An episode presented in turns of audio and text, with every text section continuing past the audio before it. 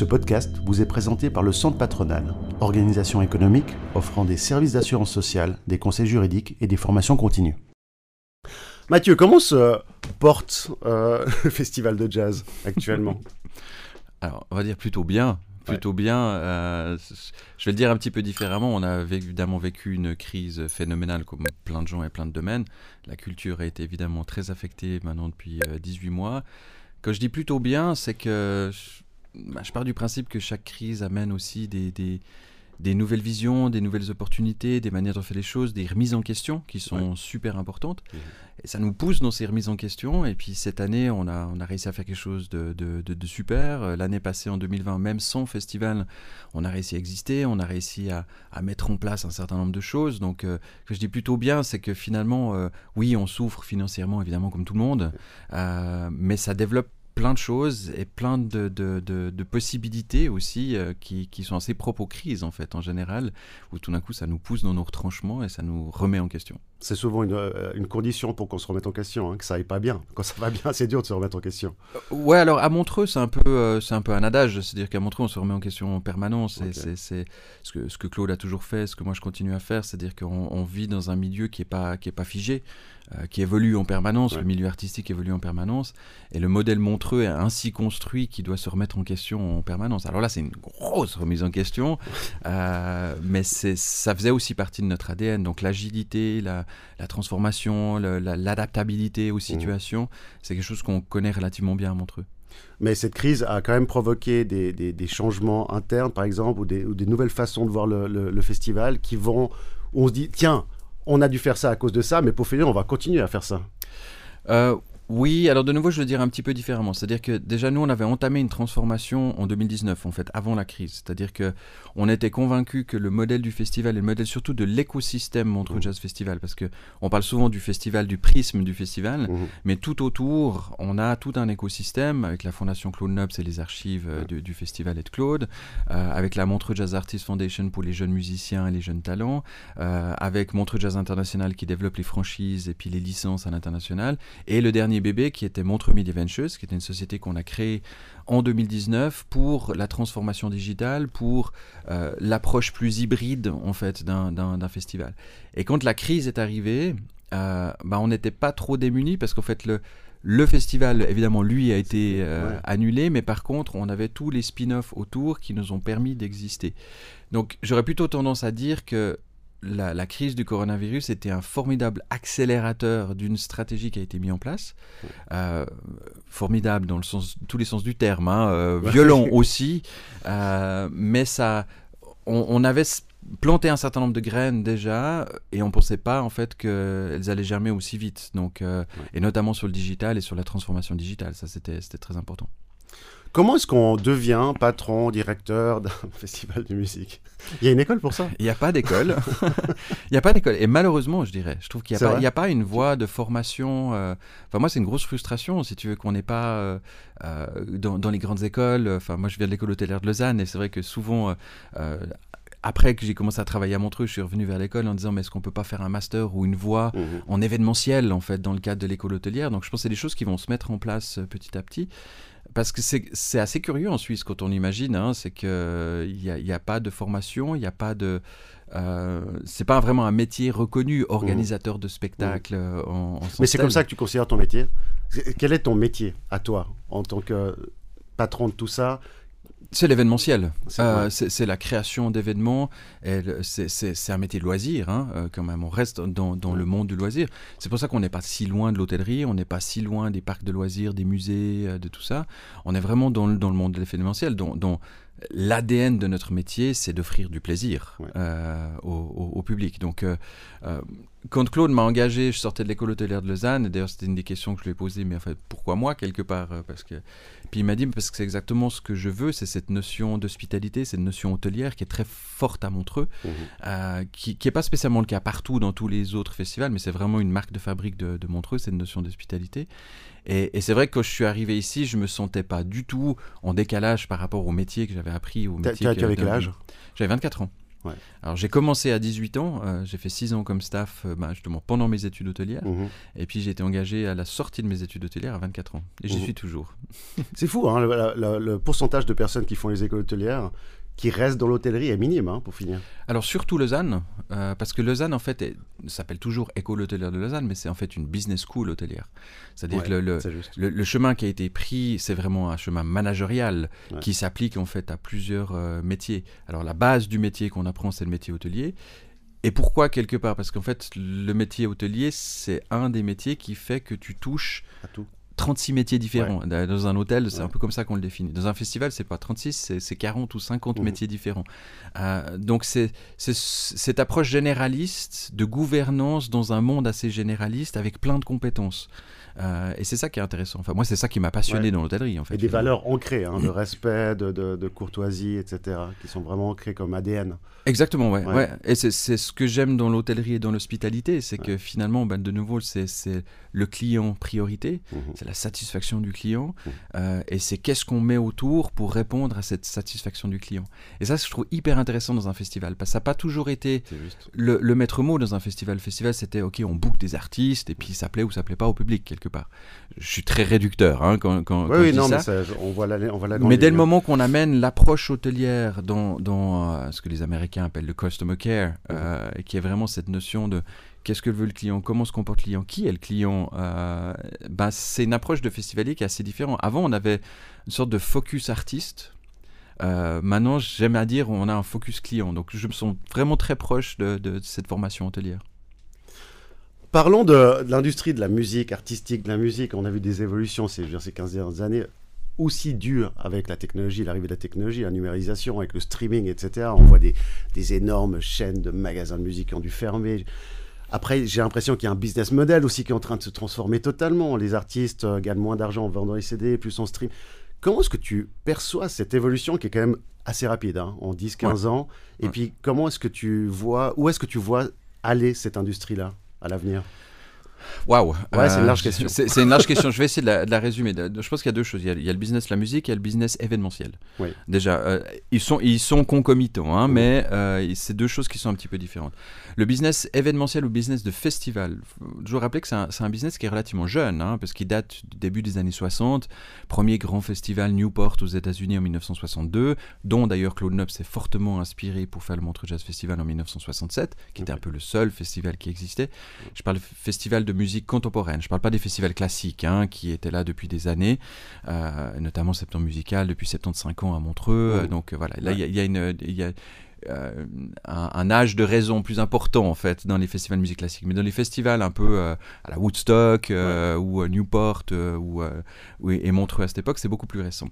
Donc si on prend cette vie assez récente, parce qu'on parle à peine 50 ans, euh, il y, a eu une transformation radicale qui est là liée au milieu de la musique. Début des années 2000, chute des ventes de disques, euh, arrivée de la digitalisation, revenu des artistes en chute libre parce qu'on vend plus d'albums, on les télécharge gratuitement ou on les télécharge avec moins d'argent. Ce qui fait que là, il y a un, tournant majeur euh, que les artistes gagnent plus d'argent sur le disque, ils gagnent de l'argent sur les tournées. avant, le concert servait de promotion pour vendre un album. Donc on venait dans chacun des pays, on faisait un concert, on faisait des interviews médias, euh, on essayait d'avoir la plus grande exposition possible pour pouvoir vendre l'album. Ça c'était le but. Dès le moment que ce monde de la musique là s'est transformé, euh, arrivait un paradoxe économique, parce qu'on parle vraiment de, de, de, business model, un paradoxe économique, c'est-à-dire que les artistes ont plus tourné, donc ils sont devenus moins rares, mais beaucoup plus chers, et paradoxalement, beaucoup plus de festivals. L'explosion du nombre de festivals, parce que tout d'un coup, il y a eu beaucoup de demandes, mmh. puisqu'il y avait beaucoup d'artistes qui tournaient. C'est-à-dire, à l'époque, si on prenait un Santana, ben, il tournait tous les trois ans quand il sortait un album. Mmh. Euh, ou un Sting, c'est quand il sortait un album. Là, Sting, chaque année, il tourne. Euh, pratiquement. c'est hein, leur source numéro un de revenus. Quoi. Bien sûr, et c'est normal. Euh, donc, d'un côté, il y a un paradoxe, c'est qu'il y a beaucoup plus d'artistes, donc il y a eu beaucoup plus de festivals, donc une offre beaucoup plus grande mais les artistes aussi toujours plus chers, et c'est pas toujours parce qu'ils veulent plus d'argent, et ça c'est souvent une compréhension qui est, quelque chose qui est mal compris, parce qu'on dit oui les cachets s'envolent. Non, le coût artistique s'envole. Mmh. Pourquoi? Parce que ça veut dire qu'un artiste qui tourne chaque année, qui a plus spécialement un album euh, à faire valoir, un nouvel album, etc., il doit tourner avec une production plus importante parce qu'il doit montrer quelque chose de nouveau, avec des écrans LED, avec du VJing, avec euh, des grosses productions, avec des danseurs et des chanteurs, avec des, des, des appearances d'artistes qui viennent, des, des guests qui viennent sur le plateau, et tout ça, ça coûte. Donc un artiste qui peut-être à l'époque coûtait 100 000, il en coûte 300 ou 400 aujourd'hui, euh, voire 1 million ou 2 millions ou 3 millions, parce que là aujourd'hui on est parti dans la stratosphère. Parce que un jour de tournée peut coûter jusqu'à un demi-million de dollars en fait pour être sur la route. Mais euh, d'un autre côté, l'accessibilité euh, des médias, c'est-à-dire que tout le monde peut être journaliste, tous les artistes partout dans leur chambre peuvent se montrer. Donc il y a une sorte d'explosion d'artistes hein, qui sont découverts grâce à Internet. Ça, ça pousse pas le pricing à descendre un petit peu? Mais oui et non, parce qu'en fait, il y, a, une durée de vie qui, est complètement aléatoire aujourd'hui. C'est-à-dire que vous allez avoir des artistes qui vont se construire sur la durée. Je prends un Ragen Boneman, par exemple, qui a commencé chez, nous avec un management très traditionnel. On monte les escaliers les uns après les autres et on est vraiment dans la durabilité. Parce qu'il est aussi dans un style musical qui est vraiment dans la durabilité. Euh, après, il y a les artistes in and out. Euh, c'est-à-dire, c'est une chanson, ça explose. Euh, je sais pas, je pense à des Tons and I, je pense, enfin, il y en a des milliers en fait qui chaque année sortent, justement parce qu'une chanson dans une cave qui fait un buzz et qui explose sur les réseaux sociaux, ça tourne avec une ou deux chansons extrêmement populaires, trois mois après, ça disparaît. Mmh. Euh, et, et, ça, c'est assez perturbant dans le milieu. Et ça doit être perturbant pour l'artiste aussi, hein, parce que tout d'un coup, tu passes de nobody à superstar. Et puis, juste derrière, ben, en fait, tu, tu, n'existes plus. Mais ça, c'est super intéressant. Est-ce que ça veut dire que c'est lié à notre nouvelle façon de. Euh, notre niveau d'attention qui a été bouleversé à cause des réseaux sociaux, à cause de, de, de, de l'accès à l'information rapide Ça veut dire que dans la musique, on est moins enclin aujourd'hui, comparé à il y a 20 ans, de suivre la carrière d'un artiste pendant 20 ans mais on préfère prendre des morceaux pendant un petit moment d'artiste et ensuite on change. Tu perçois ça comme ça ou pas? Oui, oui, oui. Et c'est pas que dans la musique, c'est dans tout. Euh, on est dans, dans, dans, dans, une stratégie, enfin dans, une approche un peu de grab and go, euh, et mhm. puis je, je, je, prends, je jette, je consomme hyper rapidement, je prends plus le temps de me positionner et d'écouter un album complet. Mais il y a un paradoxe de nouveau là-dedans. Ce qui est hyper intéressant, c'est que on voit un retour phénoménal du vintage. Euh, et si vous faites aujourd'hui des, études sur la jeune génération, on va parler de la, Gen Z, euh, génération Z, euh, et qu'on regarde ce qu'ils écoutent, il y a à la fois le très contemporain, ce qui se fait maintenant, et puis qui est vraiment extrêmement rapide. Je prends, je jette, j'écoute une chanson, puis après, je sais même plus qui est l'artiste en fait. Et puis à côté, on regarde les playlists, Deep Purple, Santana, ACDC, ACDC, des choses comme ça. Donc il y a y a un besoin de se rattacher à des valeurs sûres. Mhm. D'ailleurs, les grandes stars de l'époque ont jamais aussi bien marché. Si tu regardes les grandes, grandes, grandes tournées aujourd'hui, c'est quoi? C'est Coldplay, U2, euh, ACDC, Metallica. Euh, à part Ed Sheeran, qui est un extraterrestre aujourd'hui, et on va dire dans une génération début des années 2000, les Beyoncé, Rihanna, etc. Mhm. Mais dans la génération 2010-2020, euh, parce que toutes ces grosses, grosses tournées, même je pense à Muse, etc., mais on, est, on est quand même euh, Muse début des années 2000. Euh, on est juste au moment où il y a cette cassure dans, dans, dans, le spectacle. Donc il y a cette revendication qui est assez intéressante sur l'ADN et les racines. Et là, je fais un peu de traite de sociologie. Ce qui est intéressant, c'est que l'humain reste l'humain. C'est-à-dire, quelle que soit la technologie, quelle que soit l'accessibilité, euh, et ça c'est une conviction personnelle, c'est qu'on reste attaché à quelque chose d'émotionnel. On a besoin d'un storytelling, on a besoin d'une histoire. Et on peut écouter aujourd'hui un Kendrick Lamar, mais ce qu'on aime le plus de chez Kendrick Lamar, c'est quand il nous dit j'ai été inspiré par Aretha Franklin et Nina Simone. Mhm. Euh, ou quand Ali Sheikhi, elle donne son dernière interview, et puis elle dit, mais en fait, pour moi, la révélation, c'est que j'étais à Montreux Jazz et que j'ai vu les archives de Nina Simone. C'était mon inspiration. Quand on a une Lizzo qui est sur la scène, Lizzo qu'on voit beaucoup aujourd'hui sur les réseaux sociaux, un peu par ce, le côté assumer son physique, euh, le côté très féminin. Donc là, il y a un message plus marketing, si vous me passez le terme en fait, euh, qui, qui, lui a donné une posture en fait. Donc c'est intéressant aujourd'hui parce qu'il y a ce jeu entre la musique, la créativité et la posture. Prenons une Dualipa par exemple. Dua Lipa, génial, enfin, début de carrière assez génial, elle a été à Montreux aussi, elle fait deux, trois chansons, des très bonnes chansons, ça marche très bien. Aujourd'hui, on voit sur les réseaux sociaux, elle a un pouvoir d'influence gigantesque. Euh, c'est quoi la suite?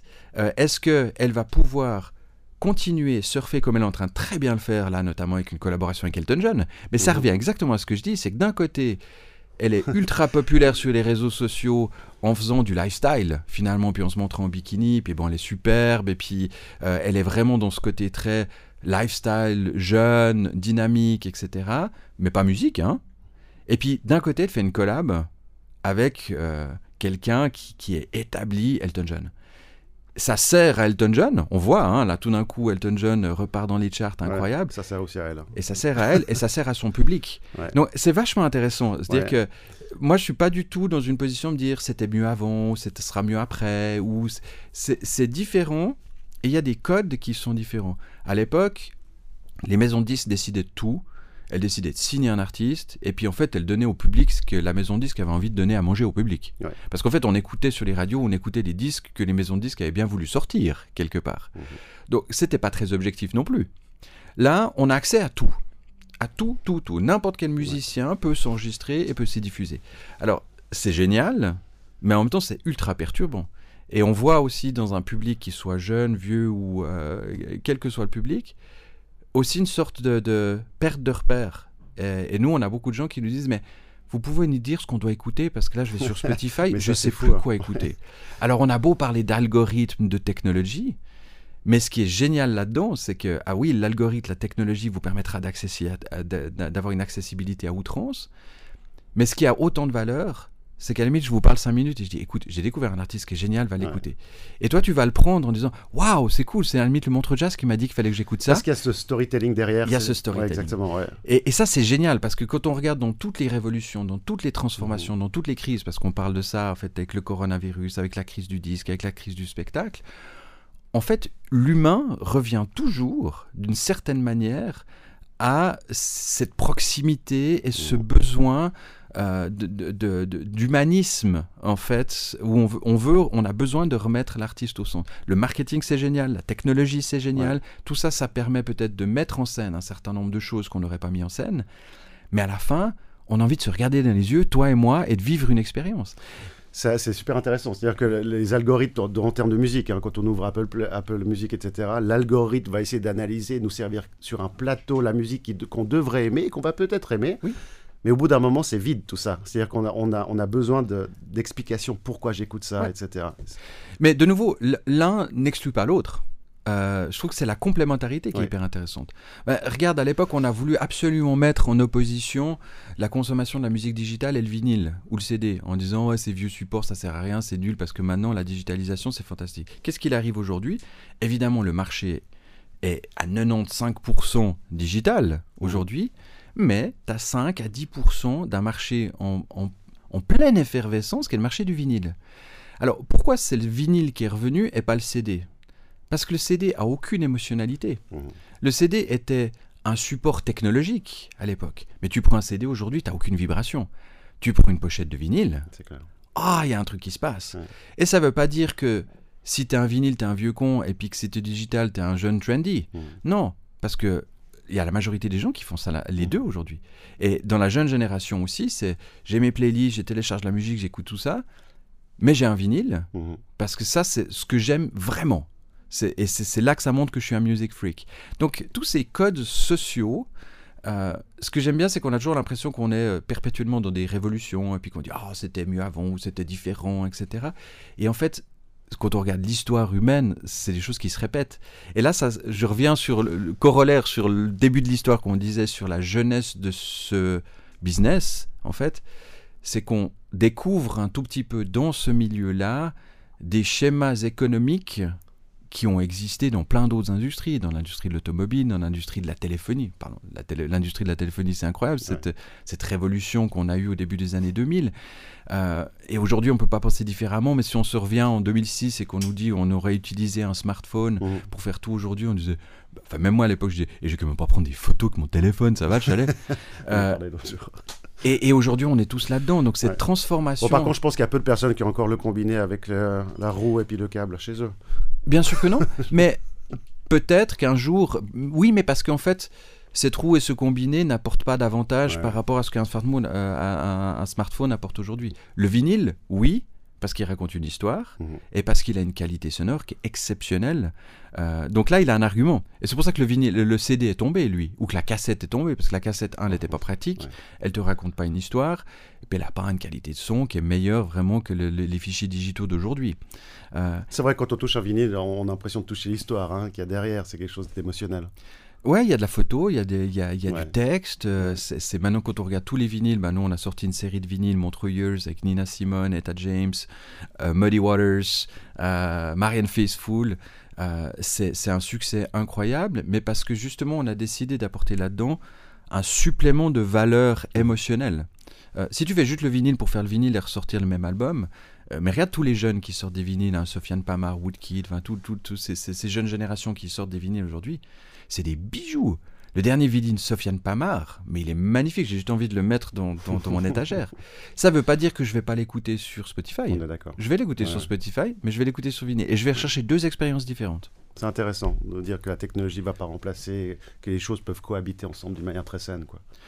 Ah, moi, je suis un fervent défenseur que la- les, les technologies, quelles qu'elles soient, sont des véhicules, sont pas des fins en soi. Mhm. Euh, c'est fantastique les technologies qu'on a à disposition aujourd'hui, mais on ne doit pas les prendre, et surtout dans la musique, comme une fin en soi ou comme un outil marketing en disant Waouh, c'est super, on va pouvoir faire ça, ça, ça. Non, c'est plutôt se, se dire comment je vais pouvoir utiliser cette technologie finalement dans les bons vieux préceptes marketing de l'époque. C'est- rien n'a changé. Finalement, c'est dire c'est qui mon public, je m'adresse à lui pourquoi, Mhm. euh, c'est quel message que je veux véhiculer. Après, on a plein d'outils différents. À l'époque, on n'en avait pas beaucoup. Ouais. Là, maintenant, on a, on a, on a plein d'outils à disposition, et puis c'est ça qui est fascinant. C'est juste.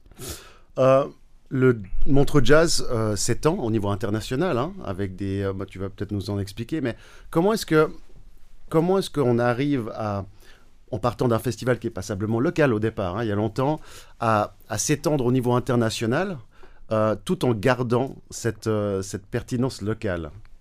Est-ce que c'est possible déjà? Parce que le Montreux Jazz est devenu une marque aujourd'hui. Mhm. C'est ça le, business model. Donc Ouais. comment est-ce qu'on on crée une marque internationale sans perdre cet esprit de Montreux C'est c'est une excellente question et, et- et elle m'habite tous les jours, euh, cette question, parce qu'elle est, elle est cruciale. Justement, quand on est dans le développement d'une marque, c'est que on sait très bien que développer une marque et avoir des valeurs de marque, c'est très compliqué. Euh, par contre, tu peux la détruire en, en quelques mauvaises actions. Maintenant, il faut revenir en arrière, c'est-à-dire que pourquoi le Montreux Jazz est là depuis 1967 C'était dans une vocation touristique de faire connaître la destination de Montreux comme une destination touristique. Et Claude Nobs a eu l'idée de faire un festival, de l'enregistrer, de le diffuser, de le distribuer. Donc quand on parle de modèle hybride aujourd'hui, euh, oui, il est hybride physique digital, Mhm. mais Montreux était hybride avant en étant physique télévisé. Totalement. C'est la notion d'hybride. Aujourd'hui, on dit que oh, tout est hybride parce que c'est digital. Mais, mais oui, ben, mais quand tu avais un concert qui était filmé en télévision, il était déjà hybride quelque Mhm. part. Si, si l'hybride, c'est la différence entre le présentiel et, et- et les- le, le non présentiel. Euh, donc, l'idéologie de Montreux au départ, c'était de faire connaître Montreux, la Suisse, au travers d'un festival. Donc aujourd'hui, quand on se développe, et c'est pas nouveau, puisque Claude avait déjà fait en 1976 Montreux, Jazz Festival à São Paulo, on a eu le Montreux Jazz Festival à Détroit pendant 20 ans, dans les années 80, Montreux Jazz Festival à Atlanta, qui étaient des joint ventures avec les villes, en fait. C'était la ville de Montreux et la ville de Détroit qui signaient, en fait, un, un accord promotionnel. Mhm. Euh, et simplement que nous, on a été chercher des villes euh, où il y avait un, un sens musical. Puisque Détroit, évidemment, on Bien sait, euh, une capitale de la musique, Atlanta aussi. Euh, ça, c'était, il y avait un objectif musical qui était très important. Aujourd'hui, il y a, il y a plus un, un objectif euh, touristico-économico-politique et bien sûr culturel. Parce que justement, comme toutes les barrières sont cassées, euh, parce qu'il n'y a plus de marchés musicaux. Le, le- le marché, il n'y a plus de barrières, justement, parce que c'est l'Europe, c'est l'Asie, c'est Ouais. tout le monde, en fait. Parce que tu peux écouter demain un artiste euh, chinois sur Spotify, il y a de la même chose que tu écoutes ton voisin de palier. Ouais. Euh, donc ça, c'est pour ça que nous, on, on va développer, en fait, euh, sur plusieurs critères, plus de critères qu'avant. Bien sûr, le Brésil. Pourquoi le Brésil? Parce qu'historiquement, déjà la marque Montreux Jazz au Brésil est très forte, et puis il y a une communauté musicale qui est extrêmement intéressante. Et pourquoi le Brésil maintenant? Parce que le Brésil est en, la musique brésilienne est en pleine mutation. Euh, elle, est, elle est en train de, de- de- de se transformer parce qu'avant on était vraiment dans les grands standards, euh, euh, Gilberto Gil, Jean Bosco, etc. Enfin, tous ces, artistes qu'on a adorés. Et puis il y a eu un, un peu une difficulté de transformation, certainement pas au Brésil, mais en Europe, dans la reconnaissance de la musique qui est en train de se faire maintenant. Alors il y a eu l'immense vague reggaeton sur l'Amérique du Sud, mhm. euh, mais de nouveau qui est, une vague qui a presque surpris tout le monde euh, tout d'un coup dans, le, gigantisme qu'elle prenait, puis dans, l'essence de la musique brésilienne. Donc nous on va aller chercher ça, on va aller chercher au Japon historiquement notre partenaire technologique, économique sur plein de choses, euh, des collaborations, et puis maintenant récemment la Chine. Puisque la Chine, alors c'est pas pour rien qu'on n'est pas à Shanghai, on n'est pas à Pékin, on est à Henzhou. Henzhou, capitale technologique, euh, avec Alibaba, avec toutes les grandes sociétés technologiques. Euh, un setup avec un immense lac au bord, euh, avec des superbes hôtels au bord du lac. Donc il y a une reconnaissance de Montreux. Et, puis, et puis voilà, on a fait la première édition qui était beaucoup plus petite que prévu, mais qui était, qui était super. On n'a pas pu y aller malheureusement à cause de toutes les restrictions. Mais c'est comme ça qu'on va réfléchir. de nouveau, il n'y a pas de juste ou faux. Euh, mais on va chaque fois poser tous les indices comme ça qui font la valeur de Montreux et qui font la, reconnaissance de la marque Montreux. parce que justement, l'objectif de partir dans ces pays différents, c'est un objectif au-delà de la promotion de Montreux. Mhm. Quel est l'objectif principal? De faire connaître la marque, de développer une entreprise de... Euh, il est multiple. Euh, alors, évidemment, il reste touristique à la base. Mais ça, c'est notre mission et notre responsabilité dans la destination. Mais qu'on soit honnête, on ne développe pas un festival au Brésil, en Chine et au Japon pour avoir 20 euh, 000 festivaliers en plus qui viennent à Montreux. S'ils viennent, c'est super et c'est tant mieux. Mais c'est plutôt d'ancrer une marque dans ces pays, une marque suisse, qui fait que toute l'année, des clients chinois ou brésiliens vont venir en Suisse. Donc là, on participe collégialement en fait à un développement de l'image de la Suisse. Deuxième, il est économique. Euh, c'est-à-dire qu'on va pouvoir dans ces pays avoir des relations et tout à Montreux est basé sur le réseau. Euh, le réseau de relations, on va avoir des partenaires, on va avoir des sponsors qui vont venir sur le festival nous accompagner dans un développement de marque internationale. Euh, je prends l'exemple du Portugal, quand on a signé avec Superboc, la bière Superboc, euh, je m'excuse de citer une marque, c'était pas uniquement parce qu'on trouvait la bière super bonne, c'était que tout d'un coup, on nous ouvre avec cette marque-là tout le marché ibérique. Mais on parle aussi de Macao, par exemple, euh, en Asie, qui est ancienne colonie portugaise, on parle du Mozambique, euh, on parle de tous ces pays-là où tout d'un coup, une marque d'un produit qui va s'affilier musicalement avec nous va nous permettre d'entrer avec notre marque dans un certain nombre de pays dans lesquels on n'est pas. Euh, c'est juste un exemple, mais il y, y, en a des dizaines. Puis après, évidemment, le plus important, culturel. Euh, parce qu'on va aller dans ces pays découvrir des jeunes musiciens. On a la Montreux Jazz Artists Foundation justement qui a à l'essence de, la découverte des, jeunes musiciens. Et maintenant que le monde est complètement décloisonné et complètement ouvert, euh, peut-être que la star de demain, ça sera une star chinoise, ça sera peut-être une star japonaise, ça mmh. sera peut-être une star brésilienne. Euh, et on voit aujourd'hui c'est complètement décloisonné. Je parlais, je parlais du reggaeton. pourquoi tout d'un coup ces artistes sont devenus les stars mondiales d'aujourd'hui? C'est quand même dingue. Hmm. Qui aurait misé là-dessus? Mais comme le reggae à l'époque, finalement. Euh, et donc ça, c'est super intéressant. Et nous, on a envie de faire partie de cet écosystème mondial sans prétention aucune, tout en ayant toujours à l'esprit qu'on reste un tout petit festival, on reste une toute petite structure, face aux Live Nation ou AEG qui sont des, des, multinationales du spectacle. Mais on part du principe, et je reviens à ce que je disais au départ, c'est qu'il y a la place pour des, des petites structures émotionnelles euh, dans la globalisation. Et ça, de nouveau, on revient sur des principes économiques. C'est que dans les systèmes de globalisation, de reconnaissance de marques internationaux, tu as évidemment les, les grosses machines qui vont envahir le marché mondial. Et puis, il y a les les, euh, les petits euh, outsiders, si mhm. tu veux, qui ont des marques émotionnelles. Ce que euh, l'agence Saatchi Saatchi avait appelé les love brands. Love brands, c'est Apple, c'est Harley Davidson, mhm. c'est Montreux Jazz. C'est Montreux Jazz. Oui, on est, on, est considéré comme. Aujourd'hui, plus tu es ces monstres, est-ce qu'ils attirent autant les gens qu'avant ou est-ce que les gens essaient justement un peu de s'échapper de ces énormes monstres, ces structures avec une certaine... C'est l'offre et la demande aussi, c'est un jeu de pouvoir. Est-ce qu'ils ne sont pas plus en plus attirés par des structures un peu plus humaines, on va dire? Il y a les deux, je pense. Euh, de nouveau, l'humain est systématiquement attiré par le gigantisme et l'intimité. C'est ce paradoxal, c'est ce côté hyper, hyper paradoxal.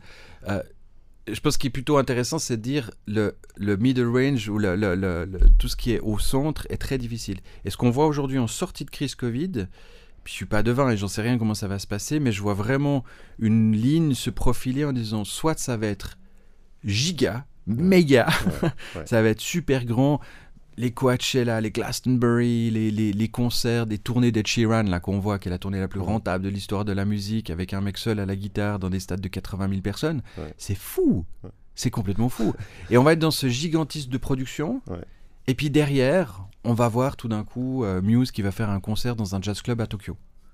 Dingue. Et ça, j'adore, si tu veux. C'est ce côté où, et de nouveau, on revient sur la discussion de départ qui était l'évolution de l'entertainment music business.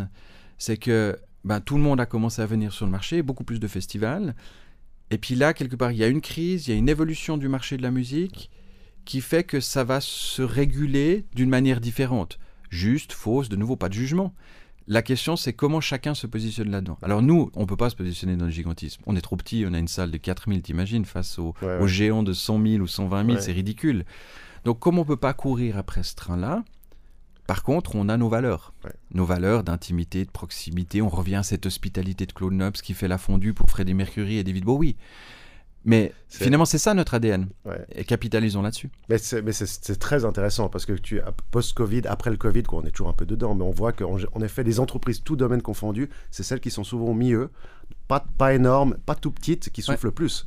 Et c'est vrai que c'est vraiment une direction qu'on voit, la, la flexibilité, l'agilité, ou alors les normes chères. Mais quand tu es entre deux, c'est pas évident de prendre des décisions. Mais ça, on le dit dans tous les principes marketing et économiques. Hein, C'est t'es es bon marché ou t'es dans le luxe. Entre deux, c'est super compliqué. Ça veut pas dire que c'est pas possible, mais c'est beaucoup plus difficile. Et je pense que là, on va être dans un truc qui est pas euh, cheap ou expensive ou luxury, mais on, on va être vraiment dans un truc qui est le gigantisme extrêmement accessible, public, euh, populaire, mhm. et puis euh, l'intime, pas, euh, pas luxe. Parce que ça, c'est très différent. Pour moi, la notion, elle est très différente. Hein. C'est-à-dire que dans, dans, le business montreux, on n'est pas. Alors, certains vont dire oui, vous êtes cher, machin, etc. Oui, bien sûr, on est plus cher que d'aller voir un concert à Barcelone à 30 euros. Oui, bah, voilà, ça, c'est un peu la situation de la Suisse qui fait aussi que c'est comme ça. Par contre, ce que j'adore, c'est dans, la période dans laquelle on vit aujourd'hui, c'est pour moi le, le mot qui est le plus porteur, c'est l'élégance. Euh, parce que dans l'élégance, t'es pas, pas dans le luxe, t'es pas dans le premiumness à tout mm. prix, t'es pas dans le show-off. Tu es dans cette élégance euh, qui est très humaine, si tu veux. C'est parce que l'élégance, elle est, elle, elle, est intangible. Elle est subjective. Hein, elle est subjective, ouais, Elle, est, elle, est, intangible et subjective parce que tu peux pas la définir. C'est une élégance qui pour toi va te séduire, qui mm. pour d'autres ne va pas être séduisante. Mm. Mais c'est le monde de l'art, finalement. L'art ne plaît pas à tout le monde. Un tableau d'un tel ou un tel ne plaît pas à tout le monde. On voit bien dans nos affiches, quand on sort les affiches du festival, c'est chaque fois clivant. les gens disent c'est quoi ça? Je comprends pas, il n'y a pas d'instrument de musique, pourquoi? Et puis c'est quoi cette dame qui dort sur sa guitare? Et puis c'est quoi ces bonnes femmes qui dansent? Euh, On entend tout. Mais c'est de l'art. Mhm. Euh, alors, c'est pas de l'art avec un grand A, euh, quoique quand on parle de Keith Haring, Andy Warhol et Dicky de Saint-Phal qui ont fait les affiches de Montreux, c'est quand même de l'art mhm. avec un grand A, et tous les artistes exceptionnels qui ont fait ces affiches. Mais pour moi, c'est le principe de, l'art en général, de la musique, de, elle, est faite pour te véhiculer une émotion. Si tu l'as pas, ça veut pas dire que c'est de la merde, passe-moi l'expression. C'est simplement que cet art-là ne t'a pas touché. Est-ce que c'est peut-être juste la, réserve que j'ai aujourd'hui dans, le jugement qu'on a sur l'art ou sur les festivals en général, c'est que, et ça c'est le problème des réseaux sociaux, c'est cette notion de haters. Euh, c'est que si on n'aime pas, faut qu'on casse tout. Et faut qu'on, mm. faut qu'on insulte tout le monde parce qu'on n'aime pas. Non, t'aimes pas, c'est pas grave. Mm-hmm. Tu peux le dire, j'aime pas. Mais tu peux, t'es pas obligé de dire que c'est de la merde. Euh, et ça, pour moi, c'est vraiment cette différence qui est, qui est très importante. Dans le respect, dans l'élégance, de nouveau. L'élégance, ce serait déjà être aligné avec qui on est vraiment et pas essayer de. C'est aussi ça, l'élégance, je oui. pense. Oui, c'est le respect de soi-même. Voilà, exactement. L'élégance, c'est le respect de soi-même d'abord. C'est on, on, on, le voit dans, dans la mode. Mhm. Chacun s'habille comme il a mhm. envie de s'habiller, etc. Puis il n'y a pas de jugement. Mhm. J'aime, j'aime pas, c'est pas grave. Toi, tu aimes. Toi, tu es bien avec ça. C'est super. La musique, quelque part, ça doit être la même chose j'aime le hip-hop, j'aime le reggaeton, j'aime le reggae ou j'aime le jazz. Euh, pourquoi si je dis j'aime le jazz, on dit ouais, c'est des trucs de vieux Non. Et d'ailleurs, ce qui est hyper intéressant, c'est qu'on voit aujourd'hui justement que le jazz est en train de se transformer. Le jazz redevient ce jazz euh, poppy de Miles Davis, hein, quand on voit des Nubia Garza, des, des Altin Mist, euh, des Altin Gun, pardon, des Alpha Mist, euh, parce que là, le côté transgénérationnel, transculturel est en train de se mettre en place, c'est super intéressant. Et qui écoute ce jazz d'aujourd'hui? Des jeunes de 18-25 ans. Mhm. Parce que eux, ils n'ont pas ce jugement que nous, on avait à un certain moment où on devait absolument tout stéréotyper et puis mettre dans les cases. Moi, c'est ce que j'adore dans cette génération, euh, de, cette jeunesse d'aujourd'hui, qui est super ouverte, finalement. Alors, on la critique souvent en disant que c'est une génération qui a plus de sensibilité, euh, qui a plus de notion des valeurs, etc. Je suis pas d'accord. Je suis pas d'accord. C'est une autre valeur. C'est pas parce qu'elle nous correspond pas qu'on doit la critiquer, de nouveau ce respect individuel. Et quand je discute avec euh, ma fille ou des gens de son âge, 14, 15, 16 ans, c'est super intéressant leur perception. Et ça ne veut pas dire qu'elle est bonne ou moins bonne. Alors ça pose la question de l'éducation, c'est qu'aujourd'hui l'éducation, elle est, elle est beaucoup plus difficile parce que justement il y a une accessibilité à tout. Avant on avait un peu des sortes, d'autoroutes. Là il n'y a plus d'autoroutes, il n'y a que des petits chemins de traverse. Donc c'est pas toujours évident. Une métaphore. Mm. Mathieu, dernière question. Déjà tu peux, tu, peux nous dire, tu peux nous dire une anecdote que, que tu as rarement dite et qui, qui, qui, qui, symbolise un petit peu tout ce que tu aimes dans ton métier, dans cet environnement-là, et aussi tout l'amour que tu peux avoir auprès des humains euh, que, que qui, se ressent énormément à travers cette interview. Hmm. Est-ce que tu peux donner une anecdote d'un artiste, quelque chose qu'il a fait, qui t'a vraiment surpris? Je suis très friand. Ouais, ouais, ouais, ouais, ouais, je sais, et j'en ai plein, des bonnes comme des mauvaises. Euh, mais je vais en raconter une peut-être qui, symbolise justement cette, euh, cet état d'esprit de Montreux et comme quoi euh, nothing is impossible, comme disait mhm. si bien Claude. c'est l'année où Damien Rice vient au festival. je suis super content d'avoir Damien Rice parce que c'est un artiste que, que j'admirais depuis très longtemps. Puis là, on voit justement un artiste qui est, super bien positionné, mais autour de lui, des managements, des maisons de disques, euh, un peu compliqué dans la négociation, pas du concert, mhm. mais dans la bonne tradition de Montreux, de vouloir filmer, enregistrer le concert, ne serait-ce que pour qu'il fasse partie des archives. C'était le seul concert de Damon Rice à Montreux, j'avais juste envie qu'il fasse partie des archives. Puis là, on me dit non, c'est compliqué, machin, pas de filmage, euh, la maison de disques aux États-Unis, elle a déjà fait des concerts, on veut pas filmer, on veut pas enregistrer. J'essaie de me battre un tout petit peu pour qu'on ait au moins les écrans pour le public. On me dit oui, les écrans, mais pas de recording, rien du tout, etc. Puis je suis un peu triste parce que franchement, je trouve dommage. Mmh. Et puis arrive ce moment où je descends fumer une cigarette euh, sur le quai de déchargement et il se trouve qu'au même moment, Damien Rice va fumer une cigarette aussi. Puis on se retrouve les deux euh, bêtement à fumer notre clope. Et puis évidemment, bah, on, discute un tout petit peu, et puis il me dit Ah, mais je suis tellement content d'être à Montreux, c'est génial, et puis de faire partie de cette histoire, mmh. de cette histoire du patrimoine de Montreux. J'ai vu ces archives incroyables, c'est fantastique, etc. Puis moi. Ah ouais, tilt. puis je le regarde, et puis je dis Damien, je suis, désolé, je ne veux pas intervenir auprès des discussions que tu as avec ton management, etc. Mais du coup, par rapport à ce que tu me dis, je comprends pas très bien pourquoi tu veux pas être enregistré ce soir pour ne serait-ce que pour faire je veux même pas utiliser tes images je veux juste qu'elles fassent partie des archives. Et là il me regarde il me dit pardon? Puis je dis bah oui en fait aujourd'hui on peut pas t'enregistrer et là il prend sa clope il l'écrase il dit tu me retrouves en haut dans 5 minutes et il part en furie. Puis j'arrive en haut puis je vois vraiment le Shabada dans le backstage et puis un peu le tourman et tout le monde qui me regarde comme ça avec des gros yeux toi mais toi qu'est-ce que t'as fait? Tu vois parce que vraiment je je rentre un peu dans une discussion, et puis Damien qui ressort, et puis il me regarde, il me dit C'est bon, tu peux enregistrer. Puis le tourman qui revient vers moi un peu vexé quand même, parce que c'est lui qui m'avait dit euh, un peu hautainement euh, Non, non, euh, exclu, comprenez, machin, etc. Puis là, qui revient qui, et qui essaye un peu de sauver la situation et de me dire Bon, t'as le droit d'enregistrer, mais, tu vois, puis avec les, conditions qui vont derrière. Et, je trouve que c'est super parce qu'on a vécu cette situation. Claude l'a vécu avec Van Morrison aussi à l'époque, et puis plein d'artistes. Et c'est pas eux, c'est pas et c'est pas la faute du management, c'est pas la faute du tour management, c'est juste un, un, un circuit euh, et un écosystème de nouveau de ce music business qui fait qu'à la fin plus personne ne prend des décisions. Puis quand tu regardes l'artiste dans les yeux, puis tu lui dis mais pourquoi tu veux pas, puis il est là, il dit mais mais je savais même pas que je pouvais pas. Et ça résume parfaitement ce que tu disais avant, hein. euh, la différence entre le gros, la machine, et puis l'être humain et, bah, les émotions derrière. C'est pour ça que j'aime cette anecdote, parce qu'elle est très montreusienne, et juste euh, d'aller faire fumer une clope, il faut pas fumer, c'est pas bien. Euh, mais m'a sauvé en fait l'enregistrement de ce concert mythique. Mathieu, il y a plus en plus, l'événementiel, ça fait rêver beaucoup de gens quand même. Hein. Et mhm. puis on a vu ces dernières années plein de petits festivals, hein, en tout cas dans la région ici, se créer ça attire beaucoup de monde. Qu'est-ce que, que tu dirais aux gens qui ont envie de, de créer un festival, de peut-être dans 50 ans avoir la même légende que Montreux ailleurs? Est-ce que c'est compliqué, c'est facile? Est-ce que tu encourages les gens d'y aller? Et puis, à quoi il faut faire attention? Ah, c'est une vaste question, mais très simplement de nouveau, et je, le mettrais sur le même prisme que n'importe quel business, c'est que faut, faut juste pas être attiré par le soleil, euh, parce qu'on fait pas ce métier pour être dans la lumière. On fait ce métier parce qu'on l'aime, parce qu'on est passionné. Et, je dirais la même chose pour n'importe quel métier, que ça de métier tertiaire, primaire, secondaire, c'est pas grave. C'est que c'est un métier comme les autres qu'on doit faire avec passion, avec enthousiasme, avec engagement. Et on ne doit pas juste le faire pour dire c'est cool, je vais rencontrer des stars. On les rencontre pas. Enfin, oui, on les rencontre comme j'ai raconté avec Damon Rice tout à l'heure, mais c'est, on ne doit pas faire ce métier pour ça. Euh, on doit faire parce que et je reviens sur les notions hôtelières, parce qu'on aime faire plaisir au public.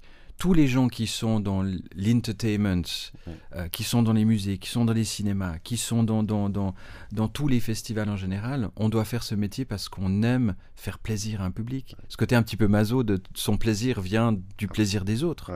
Mais c'est le métier de l'hôtellerie, ça. Euh, ou de l'hospitalité au, sens large. Donc, mon conseil principal, c'est que si vous n'aimez pas ça, ne faites pas l'entertainment juste pour dire je vais booker des stars et puis ça va être super cool. Si vous aimez ça, vous avez la passion là-dedans, allez-y parce que c'est le plus beau métier du monde. Ouais, bien sélectionné, bonnes raisons. Mathieu Jaton, merci beaucoup. merci à toi.